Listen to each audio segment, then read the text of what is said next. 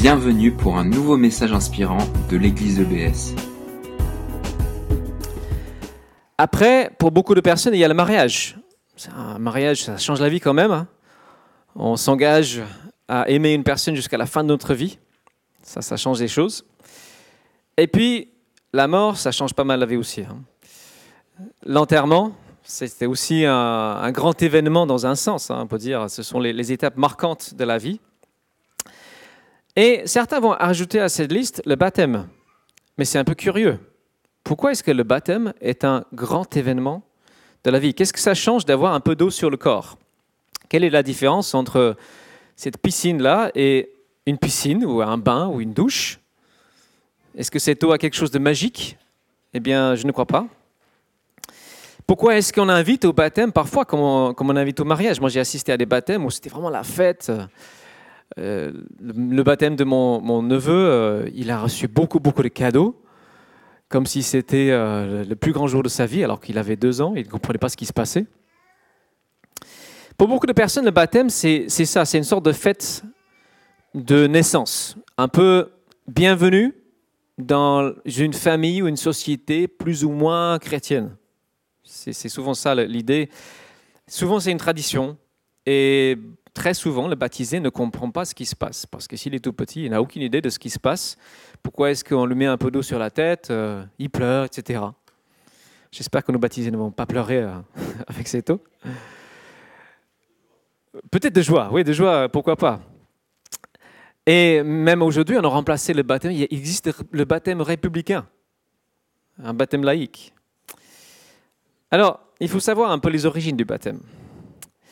À l'origine, ce n'était pas pratiqué sur des nourrissons ou sur des jeunes enfants. C'est un commandement que Jésus a laissé à ses disciples en disant Baptisez des disciples de toutes les nations. C'est un signe qu'il a donné pour ceux qui s'engagent à le suivre, pour des disciples de Jésus-Christ. Donc c'est pourquoi nous, euh, les baptistes, nous ne baptisons pas les nourrissons, nous baptisons uniquement les personnes qui sont conscientes de ce qu'elles font, qui font la demande, etc. Et ce que j'aimerais vous dire ce matin, c'est que le baptême, en fait, c'est à la fois un- une naissance, c'est un mariage et c'est un enterrement. C'est les trois à la fois. Naissance, mariage et enterrement. Sauf que l'ordre est inversé. C'est d'abord un enterrement. On va dire que c'est une nouvelle naissance et l'ensemble est comme un mariage. Je vais vous expliquer. Alors, dans le Nouveau Testament, nous lisons dans une lettre que l'apôtre Paul a écrit à des jeunes chrétiens de son époque. Il dit Vous avez été ensevelis avec le Christ par le baptême. baptême. Vous avez été enterrés. C'est un peu la même idée qu'un enterrement de vie de jeunes garçons ou de jeunes filles. C'est-à-dire, on va enterrer une vie qui est désormais finie. Et la vie qui est finie, c'est tout simplement une vie sans Dieu, sans repère, sans véritable espérance. C'est ça qu'on va enter- enterrer. Donc c'est un joyeux enterrement. C'est un peu comme une vie de célibataire où on faisait à peu près ce qu'on voulait. Voilà, on est libre, mais on n'est pas forcément satisfait de cette liberté. On ne sait pas toujours bien utiliser notre liberté. On a peut-être erré, on a cherché à droite, à gauche des solutions, cherché à satisfaire ses désirs et ses besoins profonds, mais sans vraiment trouver satisfaction. Chanter les Rolling Stones. I can't get no satisfaction. Et ce baptême dit, j'ai fini ma vie de célibataire spirituel. Je l'enterre. Et à partir de maintenant, je m'engage à construire ma vie à deux, moi et Jésus-Christ. Je construis ma vie dans l'amour de Dieu. Et je trouve que c'est magnifique. C'est c'est pour cette raison que le baptême se fait par immersion. Petit cours de grec, le mot baptizo en grec veut dire immerger ou tremper ou plonger. C'est ça le sens. Donc on va plonger ces, futurs baptisés dans cette eau et ça va être un peu comme une noyade, mais on ils vont pas rester longtemps, donc ne vous inquiétez pas. et on va laisser quelque chose dans cette eau et c'est leur ancienne vie qui va être laissée dans cette eau. On va noyer ce qui faisait leur vie autrefois. Et par ce geste, ils disent, mes décisions maintenant, désormais, je les prends à deux. Je les prends avec Jésus-Christ. Je m'identifie par ce plongeon à Jésus-Christ qui lui aussi a plongé dans la mort et qui est ressuscité. Pour moi, je m'approprie par la foi cette réalité-là. Donc, enterrement de vie de jeune garçon, de jeune fille, et donc ça prépare un mariage. Dans la Bible, l'Église est présentée comme l'épouse de Jésus-Christ. C'est peut-être un peu surprenant. Mais une épouse, c'est quoi? C'est une, un une partenaire d'alliance dans l'amour. Et c'est ça le, le symbole ici. il y a toutes sortes de mariages. Il y a des gens qui vivent un coup de foudre, paf, et waouh, ils se marient rapidement. D'autres vont se marier avec leur petite amie de collège, de lycée. Certains euh, vivent un amour qui grandit tout doucement, tout doucement, et puis à un moment donné, ils vont poser cet engagement de, se marier. À un moment donné, il est bon de poser cet engagement, de faire des promesses, d'échanger les alliances. Et on va même signer un contrat. On va signer. Je fais alliance avec toi. Je promets et je m'engage à t'aimer jusqu'à la fin de ma vie. C'est fort. Et c'est ce que dit le baptême aussi. C'est une cérémonie d'engagement, une déclaration d'amour public et une promesse d'aimer le Seigneur et d'aimer Dieu pour toute l'éternité. Et on peut le faire parce que, comme la Bible nous dit, Dieu est amour. L'amour, le propre de l'amour, c'est de se donner à l'autre. Et vous pensez peut-être, ouais, c'est un peu abstrait, Dieu est amour, c'est très joli, mais c'est un amour concret. Dieu s'est manifesté en la personne de Jésus-Christ et lui s'est donné jusqu'à la mort. Et c'était un don de vie, d'amour pour chaque personne sur la terre qu'il accepte. Et nous, futurs baptisés, ont goûté cet amour. C'est devenu quelque chose de réel pour eux. Je crois que quand ils prient, parfois, il y a des moments où ils sentent cet amour dans leur cœur. Il y a un élan d'amour pour Dieu, pour Jésus-Christ. Parfois, quand ils, louent, quand ils adorent, il y a cet élan d'amour qui est là. Et on va écouter leur témoignage dans un instant. Alors, il n'y en a aucun qui a eu le coup de foudre. Les trois, c'est un amour qui s'est épanoui euh, tout en douceur. Il y en a un, enfin peut-être deux, qui, qui, à un moment donné se sont un peu éloignés. Mais chacun est revenu à cet amour qui grandit peu à peu et ils vont prendre cet engagement public et solide. Alors je dois reconnaître que la comparaison avec un mariage, c'est un peu bizarre et peut-être plus pour les hommes que pour les femmes. Est-ce qu'on va épouser Jésus-Christ Comment est-ce qu'on peut épouser quelqu'un qu'on ne voit pas Alors, nous croyons que Jésus-Christ était tout simplement Dieu sous forme humaine. On appelle ça un mystère. C'est quelque chose que nous croyons par la foi. Il, a réellement vécu dans un corps humain, il est mort vraiment, et il est ressuscité, ça veut dire qu'il est revenu de la mort. Et nous croyons qu'aujourd'hui, Jésus-Christ est dans les lieux célestes, invisibles, le sphère euh, spirituelle, si vous voulez, la sphère divine. Et on peut vraiment l'aimer. On peut vraiment l'aimer parce qu'il nous a aimés le premier. Évidemment, dans ce, mariage, on enlève toute notion de sexualité, mais il y a différentes sortes d'amour. Si vous êtes parent, vous n'avez pas le même genre d'amour pour votre époux, votre épouse que pour vos enfants. Mais vous aimez toujours votre, vos enfants. On peut avoir un amour très fort pour un ami, sans qu'il y ait quoi que ce soit de, sexuel. Il y a différentes sortes d'amour. On peut vraiment aimer Jésus-Christ parce qu'il nous a aimés le premier. On peut aimer Dieu comme un père. On peut faire alliance avec lui parce que lui, il s'engage à être avec nous tous les jours jusqu'à la fin du monde, dit Jésus-Christ. Et donc, on peut faire cette déclaration publique, on dit oui, j'aime Dieu, je m'engage à le suivre, à l'aimer jusqu'à la fin. Évidemment, c'est une relation qui est un peu différente que la relation qu'on a avec une personne visible. Les réponses ne viennent pas immédiatement, comme avec une personne humaine. Mais Dieu lui-même est relation. Père, Fils et Esprit, Dieu est une relation. Dieu a créé la relation. C'est lui qui derrière toute relation. Si Dieu est amour, l'amour n'est pas une force comme l'électricité qu'on peut mettre dans un câble, qu'on peut contrôler. L'amour est entre personnes. L'amour est une puissance d'attachement relationnel. C'est ça qu'on va vivre. Ces baptisés vont donc vivre un, peu l'équivalent de passer l'alliance au doigt, même s'ils aiment déjà Dieu. C'est cette déclaration publique. Donc enfin, la troisième chose, c'est aussi une naissance. un jour, Jésus est en train de discuter avec un, responsable religieux de son époque, un grand spécialiste. Ce gars s'appelle Nicodème. Et Nicodème, il commence la discussion, il flatte Jésus un peu, il dit, Ah maître, nous savons que tu viens de Dieu parce que tu fais tant de miracles, tant de belles choses. Et Jésus le coupe court tout de suite, il dit, Ah, tu sais quoi Nicodème? Tu dois naître de nouveau, d'eau et d'esprit. Et Nicodème, euh, Hein, hein, quoi il bug. Comment est-ce que je peux naître de nouveau? Comment est-ce que je peux rentrer de nouveau dans ma mère, dans son ventre et naître? Non, non, Nicodème, tu dois naître d'esprit. Alors, qu'est-ce qu'il veut dire Jésus? Tu dois naître de l'esprit. Alors, quand on naît, on arrive dans une famille, on arrive quelque part, on n'est pas comme ça, paf, par les cigognes. Et le baptême va nous faire entrer dans une famille. C'est la famille des enfants de Dieu. Alors souvent j'entends les gens dire, ouais, bon, euh, si Dieu existe, on est tous ses enfants, non? On est tous enfants de Dieu.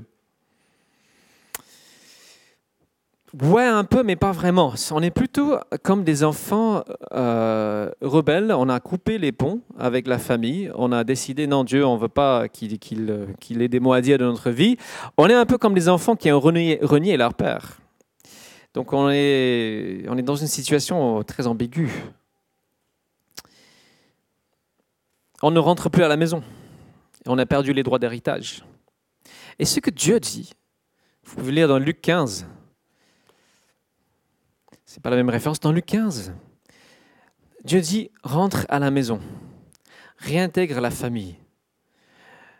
Tu peux faire plus que juste un petit coucou à Noël. Apprends à me connaître comme père. Je serai un bon père pour toi. Un vrai père. Apprends à vivre avec moi. Rentre dans ta famille, dans ta vraie famille. Et quand quelqu'un dit oui à cette invitation de Dieu, il se passe un miracle. Quand on accepte de revenir dans la maison, c'est quelque chose qui est inexplicable. Je vais essayer quand même de l'expliquer. C'est que Dieu met son esprit en nous. Alors, ça veut dire quoi? Dieu met son esprit en nous. Est-ce qu'on ne l'a pas déjà? Je vais essayer d'expliquer. Dieu met en nous une force, une présence, une vie nouvelle. C'est comme s'il mettait en nous une petite partie de lui-même. L'amour se donne. Une petite partie qui nous rattache à lui de façon presque organique. À partir de là, on commence à avoir un attachement à Dieu, un amour pour lui qui défie l'explication. C'est ça la nouvelle naissance. Alors, je dois dire que si tu ne l'as pas vécu, tu ne peux pas le comprendre. C'est, désolé, mais c'est impossible. C'est quelque chose qui ne peut que se, que se comprendre si vous le vivez. Si vous dites oui à cette invitation de Dieu de rentrer à la maison.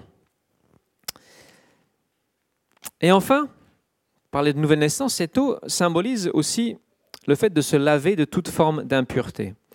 Aujourd'hui, il y a un mot qui est, qui est assez tabou, c'est le mot péché.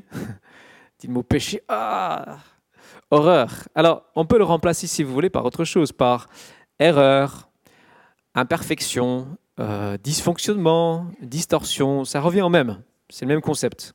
C'est juste qu'on a tous le sentiment qu'on n'arrive pas tout à fait à être la personne qu'on aimerait être. On aimerait être un peu plus parfait, pur, réel, vrai. Tout le monde se cache quelque part. On se cache tous un peu des autres parce qu'on est conscient de nos imperfections, des choses qui devraient être un petit peu autrement. Et ce geste de baptême rend concret la nouvelle naissance parce que il dit voilà, on enterre ton ancienne vie, il est passé, il est fini, et on enterre toutes les erreurs que tu as pu faire. On enterre ces choses et on les efface, on les lave, et tu peux recommencer une nouvelle vie. On va te donner une nouvelle carte d'identité. On va te donner un nouveau nom de famille, nom de famille de Christ, la famille du Père. Et tu vas retrouver ta famille perdue, tes droits et tes devoirs d'enfant. Tu vas retrouver des frères et des sœurs. Tu vas apprendre à vivre avec eux, à pardonner, à être patient. Voilà, à vraiment former une famille. Donc, pour résumer, c'est à la fois un enterrement, je pouffe, on laisse une ancienne vie, on renaît, on ressort pour quelque chose de nouveau avec Dieu. Et l'ensemble, oui, c'est comme un mariage. on fait alliance avec Jésus-Christ, on renonce à tous les autres prétendants à notre cœur, parce qu'il y en a beaucoup. On dit non, c'est avec toi, Seigneur, que je veux faire ma vie. Voilà, donc c'est un grand événement de la vie. C'est un grand événement. Maintenant, on va avoir le privilège de les écouter, le témoignage de chacun. Alors, ce sera l'honneur à la plus jeune. Donc, Sarah va ouvrir le bal, si on peut dire. On va écouter le témoignage de Sarah. Oui, on peut l'applaudir pour l'encourager. Je sais que quand on prend le micro pour la première fois, c'est un peu intimidant, mais Sarah, ne soit pas intimidée, sois toi-même.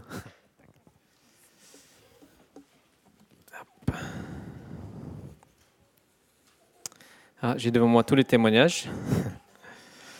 Je vais me débrouiller avec les bouts de papier. Alors, je vais conclure le message que j'ai euh, partagé tout à l'heure. Je ne sais pas si vous êtes d'accord, je crois que Hollywood est d'accord pour dire qu'il n'y a rien de plus beau que l'amour. C'est quelque chose de formidable. Se donner à quelqu'un d'autre, c'est vraiment quelque chose de magnifique.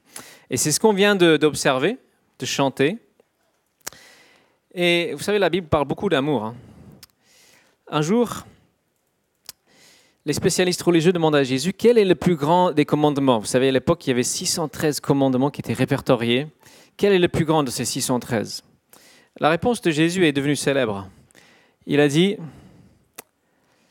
dans Matthieu, ah, c'était pas le bon ordre, je vais les relire.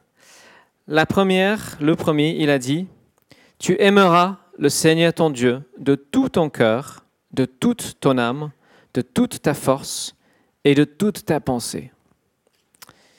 Et puis, il rajoute, voilà, tu aimeras Dieu de tout ça n'a pas fonctionné, c'est pas grave. Mais le deuxième est peut-être plus connu. Il a dit Tu aimeras ton prochain comme toi-même. Alors, dans la société dans laquelle on vit, on apprécie ce deuxième commandement. Tu aimeras ton prochain comme toi-même, même si on ne le vit pas, mais on l'apprécie, on trouve que c'est bien. Mais le premier, bon, on est un peu moins fan. Tu aimeras Dieu, le Seigneur Dieu, de tout ton cœur, de toute ton âme, de toute ta force, de toute ta pensée. Souvent, moi j'entends, ouais, les gens qui aiment trop Dieu, euh, ils sont des extrémistes, c'est des gens bizarres, c'est des, talibans, euh, des, des, terroristes. Alors franchement, je ne sais pas quel Dieu ces gens-là, ils aiment. C'est pas le Dieu de la Bible. Les gens qui aiment réellement Dieu sont des extrémistes de l'amour. L'amour du prochain, Pensez à quelques-uns de célèbres, Sœur Teresa, Martin Luther King, l'abbé Pierre. Moi, je crois qu'il n'y a que les gens qui aiment vraiment Dieu qui sont vraiment capables d'aimer leur prochain comme eux-mêmes. Et ce n'est pas un chemin de facilité que nous choisissons. Mais vous savez que dans la vie, rien qui vaut la peine n'est facile. Alors, il y a deux des baptisés qui sont revenus. Stéphane n'est pas encore revenu, mais j'ai envie d'adresser une parole à ces, trois nouveaux baptisés. Vous serez constamment tentés de faire des compromis. Nous le sommes tous. Vous serez constamment tentés d'aimer Dieu un peu moins, d'aimer votre prochain moins que vous-même. Et c'est pour ça que vous avez besoin, que nous avons besoin les uns des autres. C'est pour ça que nous formons une famille. L'Église existe pour que nous nous soutenions dans ce beau combat d'amour pour Dieu et d'amour pour notre prochain. Et moi, j'ai vu euh, pas mal de fois, souvent après un baptême, il y a comme un temps euh, d'épreuve qui vient, des tentations qu'il n'y avait pas avant ou qui se sont intensifiées, des difficultés peut-être. Moi, j'ai souvent vu ça. Je crois que c'est un peu comme si Dieu disait, soyez prêts à puiser votre force en moi et dans votre famille spirituelle. Bien sûr, ne négligez pas vos amis qui ne me connaissent peut-être pas. Ne vous enfermez pas, c'est pas ça. Apprenez à aimer tous les hommes, bien sûr, mais n'oubliez pas la source de votre force. Et euh, aux amis de l'Église, j'ai envie de dire, bah, entourons-les, entourons-les, parce que c'est pas toujours une période facile juste après. Et enfin, aux personnes qui, qui sont là peut-être pour la première fois ou qui entendent un message de ce type pour la première fois, j'aimerais aussi vous adresser une parole et je crois qu'elle vient de la part de Dieu. Et c'est une parole très simple, en un mot, viens. C'est une parole d'invitation. Dieu adresse une parole d'invitation à chaque être humain qui veut bien l'entendre. Parce que Dieu nous invite à une relation, à une amitié avec Jésus-Christ, à un chemin partagé à deux. Et comme je disais tout à l'heure, on est un peu comme des célibataires spirituels. C'est bien dans un sens, on est libre, on fait ce qu'on veut, mais dans un autre sens, c'est pas si bien. Il manque quelque chose. Et saint Augustin a, dit une phrase célèbre. Il dit, il dit, dans le cœur de chaque être humain, être humain, il y a un trou en forme de Dieu. Il y a un trou en forme de Dieu.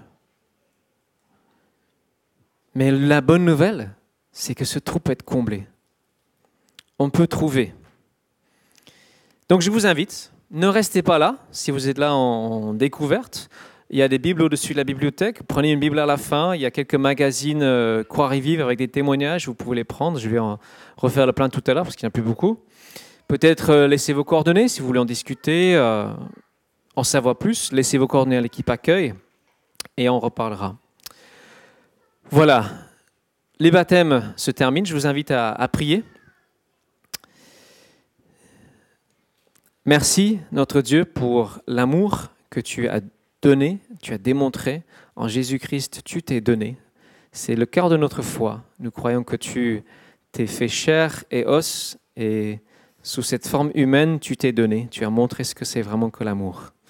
Nous voulons te bénir, te demander de nous visiter, de nous rencontrer. Et je prie, Seigneur, pour les personnes qui sont peut-être en cheminement vers cette rencontre, que tu les encourages et qu'ils puissent entendre cette invitation à venir à toi, à venir dans ta maison. Au nom de Jésus. Amen. Alors, envoyez les enfants. Merci d'avoir écouté notre podcast. Pour plus d'informations sur l'Église EBS, rendez-vous sur le site internet www.église-ebs.com.